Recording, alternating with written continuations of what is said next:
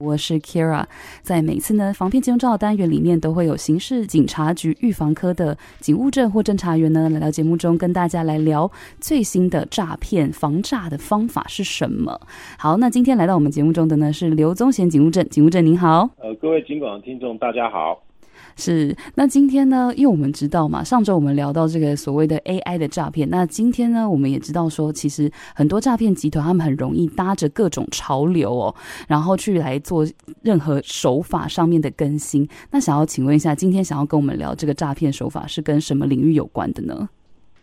哦，最近就是因为像我们的网络的普及啊，其实很多民众他们都会在网络上去购买一些民生用品。那其实我们在网络上最常见的，除了就是假网拍之外，其实还有一种手法叫做解除分期付款诈骗。是。那这个诈骗集团，他会先去假冒这个你们购买那个电商的业者的客服电话，然后会以着工作人员操作错误啊，以及说你购买商品被设定成分期付款或是重复货货款的部分，或是将你的会员升级成 VIP 的这个大数啊，会去要求客户前往操作 ATM。以及网络银行，或是叫你去购买一些游戏点数来解除设定，然后其实桌面是会将自己的存款转至他人的账户。啊，其实刑事局最近在这边呢、啊，就有发现到诈骗集团其实它有趁着一些潮流，像是 iPhone 手机的上市啊，iPhone 十五的手机的上市。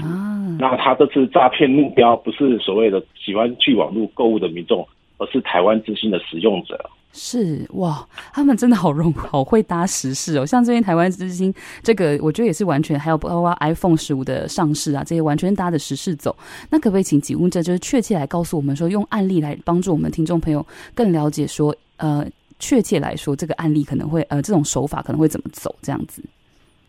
是，像我们有一个案例，就是她是一个台北市五十岁从事家庭主妇的一个陈小姐。他在日前就有接到这个诈骗集团去假冒这个台湾之星的客服啊，来电说，陈小姐是不是有接有去申请我们这个 iPhone 十五的续约的方案啊？这个陈小姐就随即告知他并没有去续约，也没有去所谓要购买这个 iPhone 十五。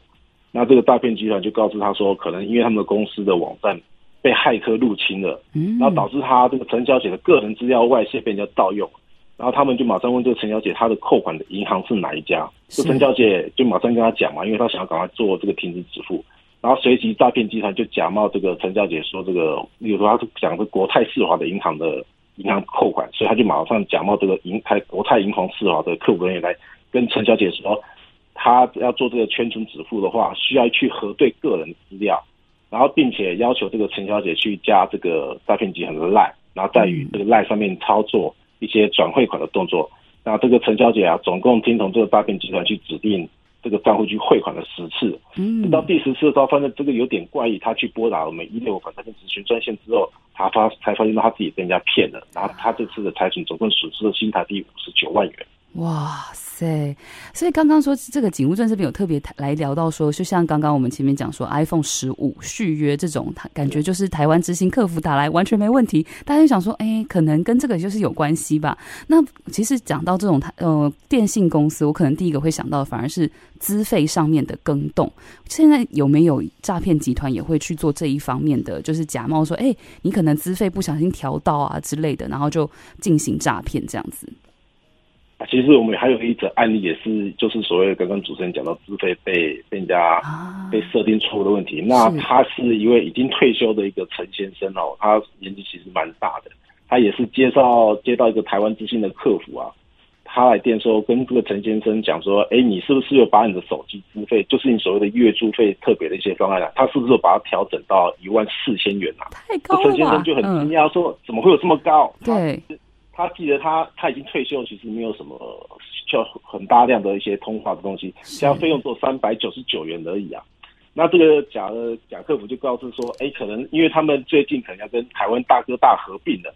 那所以他们的系统可能产生一些错误，导致他们的用户的设定被人家变更了。是，然后他同样子也问了这个陈先生说，他有是扣来是使用那家银行来扣款。陈先呃，这个陈先生会跟他讲，他是用邮局嘛。随后，这个诈骗集团挂断之后，就马上去假冒这个银行的呃这个邮局的客服来电说，哎，跟这个陈先生讲说，如果你今天晚上没有去处理这个的部分的话，你可能就被这样扣钱嘛。然后他就随时也是问他说，哎，这个陈先生，你除了邮局以外，还有没有什么卡？然后还有余额是多少？其他这些步骤就是确认这个陈先生他还有余余额还有多少，他才要把它骗完。那这个陈先生啊，对，他就跟这个陈先生讲说哈，为了确保不会被扣款啊，他一定要把就是今天要做完，然后并把这些一些去汇一些他指定的款项。是。那陈先生就听从这指示嘛，他其实也有发现到，这个陈先生其实有发现到一些特异的点，就是说他明明没有做被这个这个假那个大骗就讲的话是一万一万四千元，但是为什么他汇一个两万九千元去给人家呢？这诈骗集团就跟他讲说，是为了确保你的户头啊不会一直被人家扣啊，所以你必须要把你的户头里面的钱全部转出去啊。然后，但是他跟这个陈先生讲说，你不用怕，这个最后面系统一定会把你汇的钱全部还给你。是。那这个陈先生就不疑有他的，就总共汇款的五次，直到他的存款嗯出现的这所谓的余额不足了，没有办法去汇款之后，他才知道被人家骗了。然后他这次的损失总共损失了新台币十二万元。哇塞，真的都是都是一些，我觉得都是根本没必要，因为你知道被诈骗的时候，你知道一个十二万一个五十九万那种感觉，就真的很差很差。但这边呢，也是稍微整理一下刚刚呃警务证这边跟我们提醒的，像是其实他们会有两波操作，第一个会先从电信公司打来确认说，哎，你是不是有这个这部分的调整，包括续约啊或者资费的调整，然后接下来第二波的操作就是这个银行，就是你在用的这个扣款的银行，还会假冒这个客服来打电话给你做。确认，然后后面就是一系列的这样转转账的操作。那想要请问一下警务证说，那我们作为民众，我们到底要怎么样去判断说，今天打来的到底是不是正牌的台湾之星的或者是银行的人呢？呃，除了是除了我们可以直接就是拨打我们真的就是银行客服，像你可以去上网去做查询之外，嗯，可以直接去回拨，而不是说去等。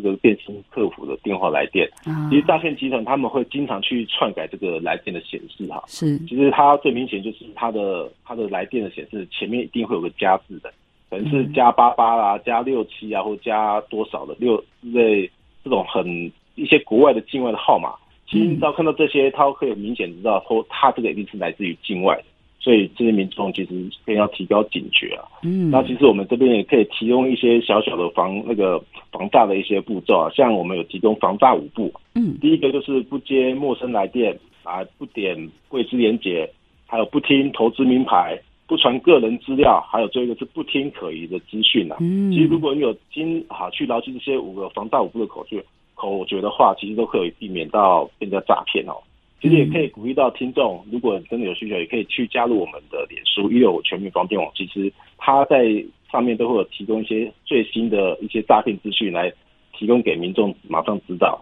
另外，其实如果民众其实对于诈骗还有一些相关的疑问，其实也可以拨到我们一六房诈骗咨询专线，或是到邻近的派出所做咨询都可以。嗯，了解，非常感谢警务证呢。因为这个防诈五步呢，我觉得听完之后，其实很重要，就是这个只要你记得这五个步骤，其实大部分大概有九十 percent 你都不太会被骗了。我觉得这可以排除很大的几率。今天非常感谢警务证拨时间来告诉我们这么重要的防诈资讯，谢谢您。好，谢谢，拜拜，